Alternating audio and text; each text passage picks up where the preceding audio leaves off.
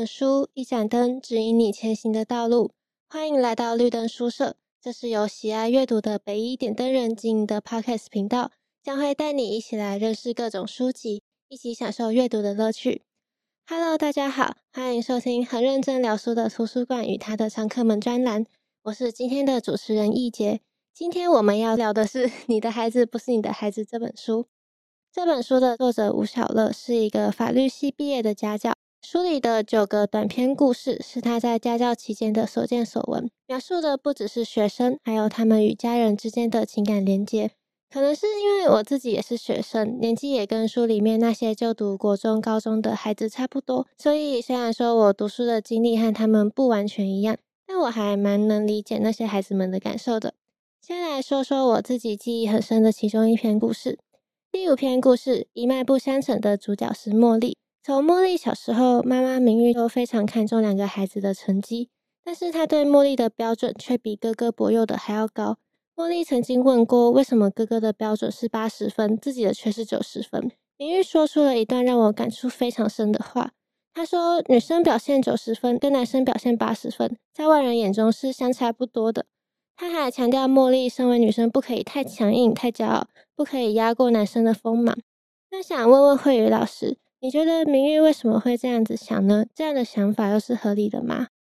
嗯，这段确实我也蛮有感的。我记得我刚工作的时候看了《挺身而进》这本书，作者是脸书的前营运长雪柔，他就一直在强调鼓励女性要挺身而进，抓住机会去尝试，去展现自己的能力。他说，他也观察到男性大多数不用能力很强，就有一股迷之自信，可以让大家认可。诶，原文当然不是这样写的，但我印象中应该差不多就是这个意思。他跟明玉的说法，嗯，不谋而合。呃，以前我其实没有意识到这个现象，但是被点出来之后，我觉得哇，这世界也太有趣了吧，也太不合理了吧。嗯，我的声音在笑，泪在飘啊。呜，嗯，从那之后，我就带着雪柔的精神鼓励自己，如果真的有想要去做的事情。呃，不用管要有六十分的把握，我觉得四十分就可以冲了。就是反正做着做着呢，能力就会慢慢的增长。那重点比较应该放在自己想不想，而不是能不能。嗯，我会对这一段话很有感触，是因为其实我妈妈也有对我说过很类似的话。她告诉我说，在这个社会上，女生确实是比较弱势一点，而且有时候还是会被当成男人的附属品。可是我妈妈告诉我这些，反而是想要鼓励我不要被这种传统的观念绑住，就是跟明玉的妈妈完全不一样。嗯，那之后当茉莉想要，就是她读完硕士想要念博士的时候，明玉却拒绝她。她说：“谁会想要娶一个三十岁的女博士？”而且茉莉还发现明玉她早就帮她找了一个对象，然后她最后也真的就顺从母亲嫁给了这一个人。那我在看到这段时间的时候，真的超级惊讶。我自己的想法是说，明玉就已经那么栽培茉莉了，不就是因为他想要茉莉成为一个有事业，然后又很成功的女强人吗？他怎么不让茉莉继续去充实自己，还让她嫁给一个他根本就不认识的人？那可能大家看到这边就会觉得，明玉就是一个非常重男轻女的家长啊。但是明玉自己其实也是有故事的。他小时候就是他的父亲曾经对他说过，女生没有挑选的资格，在他考高中失常，然后想要重考的时候拒绝了他。那她就这样子草草嫁出去了。我自己是觉得，有可能明玉她就是在这种重男轻女的家庭中长大，她难免受到这种观念影响。那受过亏的他，应该也是知道茉莉心里面不高兴吧？可是儿时的经验就是促使他做出了这样子的决定。嗯，你这边是指你觉得明玉小时候被家长安排嫁人的对象，所以明玉长大之后也会想要安排女儿嫁人的对象吗？嗯、呃，我自己是觉得说，与其说是明玉想要安排自己女儿嫁给谁，明玉的爸爸这样子的行为，就比较像是在明玉的脑海中植入一个女生就是长大一定要嫁出去的那种观念。他害怕茉莉就是年纪大，然后读完博士之后就嫁不出去了，然后就急着去安排茉莉的婚姻，就是复制了自己爸爸的行为这样。那呃，这个故事有一个还让我蛮感动的地方。就是茉莉，她并没有让这样子的观念影响到自己的女儿小叶。小叶的成绩是不理想，然后她是跟不上进度的。考高中的时候，她也只有考上附近的社区高中而已。那全家人都在责怪他，只有茉莉一个人说要带他出国，要犒赏他。那我觉得像茉莉这样的家长真的很伟大，他没有让儿时那种很不快乐的经验延续到自己的小孩身上。嗯，说到这种家长，我记得前几年在看蓝佩嘉教授的《品角羊》这本书里面也有提过这一类的。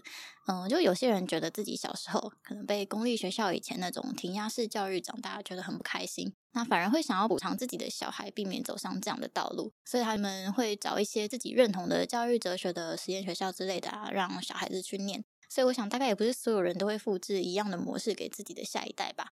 不过，嗯，确实是会有一些影响。只是有一些人的影响是复制，然后有些人的影响是选择其他的方式。这边我就蛮好奇易姐，就是假设你未来会有小孩子的话，你会复制哪些你家长对你的教养模式来对待你的小孩子呢？那有哪些是可能不会呢？嗯，呃，我自己是从国小一二年级的时候啊，我妈妈都会陪我写作业跟念书，一直到小学四年级左右。可是其实我妈妈她又只是坐在我书桌旁边做她自己的事情，然后就是他也不太会理我在干嘛。可是就因为他在旁边啊，我就不太会去分心做别的事情。那后来我长大之后，他就没有再继续陪我读书。可是我好像就已经习惯写作业或念书的时候就保持专心这样子，所以也就不太容易会分心。那我觉得这是我妈妈做的超级好的地方。如果我以后有小孩的话，应该是会复制这一个部分。哎，那我蛮好奇的，就是嗯，你妈妈在陪你的时候，她做的事情是非常静态，然后真的都不会干扰到你哦。她就是呃，因为我妈妈她还蛮喜欢煮饭的，就是她会在旁边自己研究她的食谱，就是不真的不会理我，所以她是看书，只是、呃、对对，她是看书哦。我自己觉得，如果有人在旁边，然后但她是在看。电脑、影片或者滑手机，我就觉得很干扰。虽然他在我旁边，也没有，应该是蛮干扰的。所以在旁边的人做什么样的事情，好像还是蛮重要的。我妈妈可能有想过吗？我不太确定。好，那呃，接下来是第八篇故事，怪兽都聚在一起了。这也是一个让我印象很深的故事。那这一篇故事是分成少年说、母亲说，还有老师说这三个部分。那这一篇故事的家的母亲，她就是一个非常典型的直升机家长。他因为太保护自己的小孩汉伟，让他在学校被当成妈宝，还被孤立，甚至被霸凌。那最后汉伟就从一个成绩很优异的学生，变成一个自我放弃的叛逆少年。然后他妈妈不管再怎么样都没有办法理解，就是自己这么保护小孩，最后结果怎么会跟自己想象的差那么多？那想问问慧宇老师，你对直升机家长有什么感觉吗？嗯，其实我觉得家长真的是蛮难当的。嗯，虽然我还没有小孩，然后以后也不知道会不会有，但是就大家还是会看很多的亲子故事嘛，所以大概也会知道有可能会发生什么样的事情。嗯，我觉得大部分的家长当然是希望给小孩最好的，所以其实蛮容易不小心就变成直升机家长了。因为有时候我们自己身在其中，不觉得自己直升机，但其实其他人可能已经觉得很超过。嗯，但每个人的教育哲学。本来就都不太一样，好像也不能因为这样就苛责谁谁谁。你你不应该怎么样啊？你应该要怎么样怎么样？呃，不过我觉得自己跟自己的伴侣，呃，讨论教养观真的是蛮重要的一件事情。就是如果虽然我们管不了别人，但至少自己家人之间的教养观应该要相近一点吧，不然小孩应该 会觉得认知失调、人格分裂。为什么爸爸这样讲，另外一个人是这样讲呢？就是很不 OK。那想当年我看这本《你的孩子不是你的孩子》的时候，就蛮有感触。我觉得情侣应该要先讨论一下怎么养小孩，再来讨论要不要生小孩。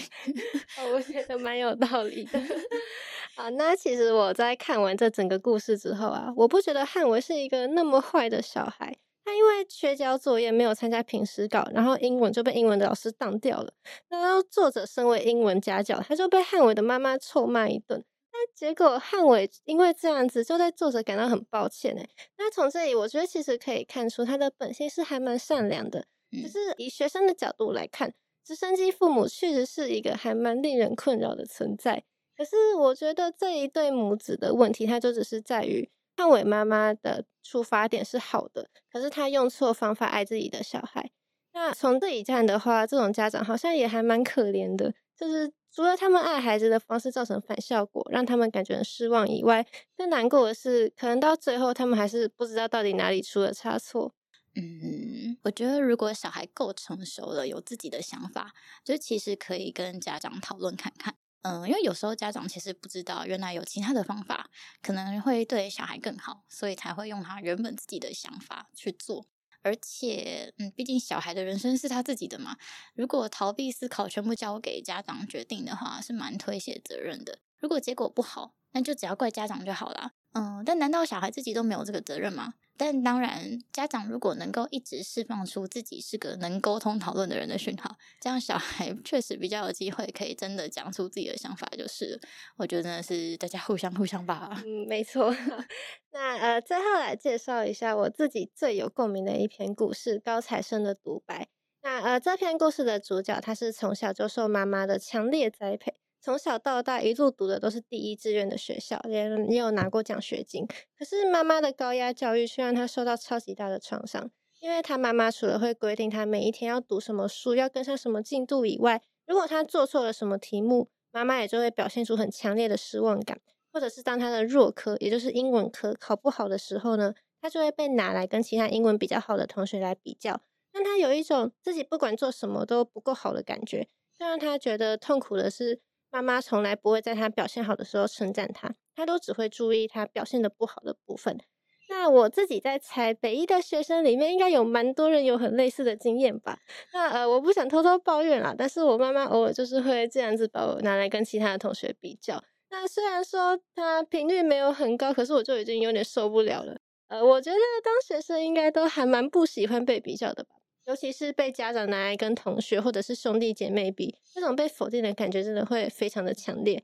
那就像我刚刚讲的一样，故事里面的主角他在学业上面的表现确实是非常好，可是他长大之后却认为，如果妈妈的教育方式没有这么高压，自己说不定会有更好的表现。那长大之后跟妈妈的关系也会比较好。那问一下慧宇老师，你觉得这种强势的教育方法真的有办法让小孩长大后有比较好的成就吗？嗯，那我觉得要先定一下所谓好的成就是什么？你觉得呢？诶、我其实觉得我没有办法很精确的回答出好的成就是什么诶，可是真的要讲的话，可能还是跟收入有关，就是呃，收入至少要有办法养活自己，是也不用到金钱自由那种很厉害的程度，可是至少要过得够舒服、够快乐。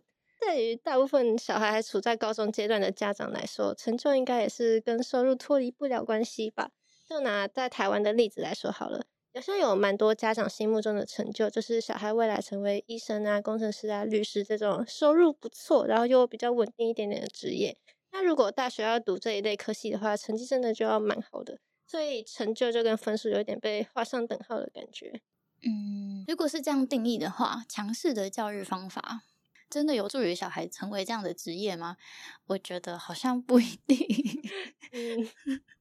你觉得呢？呃，我自己是觉得这个问题的答案也没有一定啦。就像有一些人在高压的环境里面是的确可以把事情做得很好，可是有一些人反而会因为这样子，然后就失常。每一个人适合的教育方式应该都不太一样。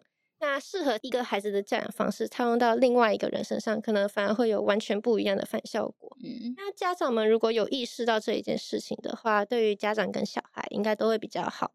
那呃，另外我还想讨论一个点，就是。我觉得每一个人被称赞，然后被肯定的心情，应该都会是很好的吧？那呃，常常小孩追求的，应该也会是这种被认可的感觉。所以我觉得，不管用什么方式教导小孩，应该都不可以忽略掉这个部分。呃，那么既然都讲到了被认可的感觉，我们就来稍微讨论一下这个部分好了。那以我自己的经验来说好了，我以前国中读的是私立学校，然后那间学校是要先通过入学考才可以进去读。然后那个入学考对于小学生来说，就是真的还蛮难的。像我自己，好像数学有一整遍我全部都不会写，然后我好像都空白。后来我发现自己考上之后，我就超级开心，然后我就跑去跟我妈妈讲。然后结果我妈妈就用一个有一点冷淡的口气说了一句说：“哦，真的哦，你考得上我这样子。”然后我记得我那个时候就是超级无敌失望。那也因为我自己也知道我是压底线考进去的，就是我的分数只有比通过标准高一点点而已。然后我就觉得自己好像也表现得不怎么样啊，然后也没有考多好，然后我就难过了蛮久的。可是后来我就偷听到我妈妈在跟我舅舅聊天的时候啊，我妈妈说她觉得我有办法通过那个考试，真的很厉害之类的。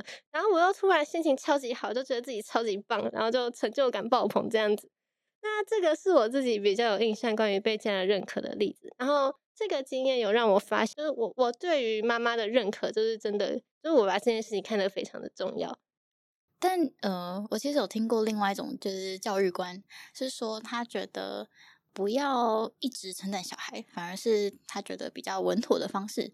因为如果呃小孩一直很在意别人的肯定的话，那当别人没有肯定他的时候，他就会不知道自己这样做到底对不对。哦。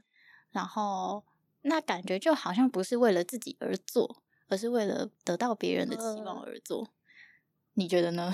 嗯，我觉得可能很多事情都要找到一个中间值吧，就是呃，一直不断的成长，或许可能真的就是不是一个。长远来看，不是一个太好的做法，可是也不能完全都没有给予任何的认可，就是找到那个中间点非常的重要。可是你不觉得这样小孩才能独立思考吗？嗯，我觉得小时候的话啦，就是我觉得以很那种年纪比较小的小孩子来说，我觉得应该都会蛮喜欢被称赞的吧。然后这种被称赞就会。默默的成为一个动力，就是支持他，就是一直去做对的事情，这样子。嗯，那就到比较年纪大一点之后的话，可能那种称赞就是可以再稍微的少一点点，就是让那个小孩去，就是呃，如果你在这个阶段减少称赞的话，那这个小孩应该会比较知道，就是比较不会出现为了别人的称赞而努力的这种情况发生。这样不会有一种戒断感吗？就。为什么我以前做到这个程度，然后就会有获得很多的称赞，可是现在却没有了呢？哦，我觉得，嗯，我觉得这个问题真的还蛮难的。我觉得可能还是，我觉得家长应该要就是试图的去找到一个比较好的方法吧。我觉得，对，我觉得这个是家长现在需要努力的地方。我觉得，呃，如果家长可以引导小孩讨论这件事情的话，可能也会降低小孩对这种称赞上瘾的感觉，就是直接的、明面的说出来讨论。对，直接这样，就、哦、好像也可以。期待的到底是我称赞你很棒，还是你真的想要去做这件事呢？哦，还是你就是真的觉得自己很棒？好，你继续。啊，那呃，关于这个，我其实还有另外一个想法，就是我觉得原本成绩就比较好的学生，好像更容易会有这方面的问题嘛。就是比如说，现在在北一的学生，应该大部分都是国小、国中时期成绩都很好的人，然后一直以来啊，这种学生在学业上的表现都还不错，然后家长就会无形之中把这样子很优秀的成绩当成是常态，那也就自然而然不会因为课业表现去称赞自己的小孩。那反而会在小孩子失常或者是成绩掉下来的时候就感到失望。那我觉得这个会对小孩造成一个还蛮大的压力，诶，就是好像考试考得好是自己应该要做到的事情，然后可能就会忽略掉其实自己本来就已经很优秀的这件事情。嗯，那嗯，你的孩子不是你的孩子这本书就是真的讲了还蛮多令人感触很深刻的故事。那像我平常是一个看书很快的人，可是这一本里面只有九篇小故事，我竟然看了。快两个星期才看完，那这是因为它给我非常强烈的共鸣感，还有震撼。就是我每看完一个小段落，我就需要花时间消化一下，我才有办法继续看下去。那另外，我觉得这本书还蛮适合推荐给家长们看的，感觉会非常有助于增进亲子关系吗？那最后分享一下书里面让我印象很深的一段话。那这本书上写说，父母是一种太孤单的职业了，一旦他们的情绪找到出口，他们便会继续开发这一条道路。虽然这句话好像有点把家长形容成一个自私又恐怖的生物，可是换个角度想，家长们真的都还蛮辛苦的，或多或少都曾经为了孩子改变啊，甚至是牺牲原本的生活。我自己在看了书里面这么多可怕的家长事迹之后呢，我也觉得这些家长们都还蛮可怜的，孩子们成为他们的生活重心，然后亲子关系却只是因为双方对于课业啊或者是人生之类的问题想法不一样，然后就恶化了。就等于他们的生活中有一大部分都是被负面的情绪占据的。那如果家长可以放下那一种一定要孩子怎么样的想法，那对于亲子双方应该都会是比较好的吧？我觉得这应该就是说明你的孩子不是你的孩子的意思了。嗯，可是换一个角度想，这句话也暗示了你的家长不是你的家长。身为小孩，好像也不可以要求家长一定要怎么样吧？所以，当我们跟家人间的关系就出现问题之后，双方都放下成见，好好的去沟通彼此的想法，才是最好的吧。那今天的介绍就到这边告一段落。今天所聊的书籍都会放在资讯栏。除此之外，可以在 IG 搜寻北一点灯人，会有更多不同于 Podcast 的内容。我们的频道也有许多的主题供大家聆听，欢迎再度莅临。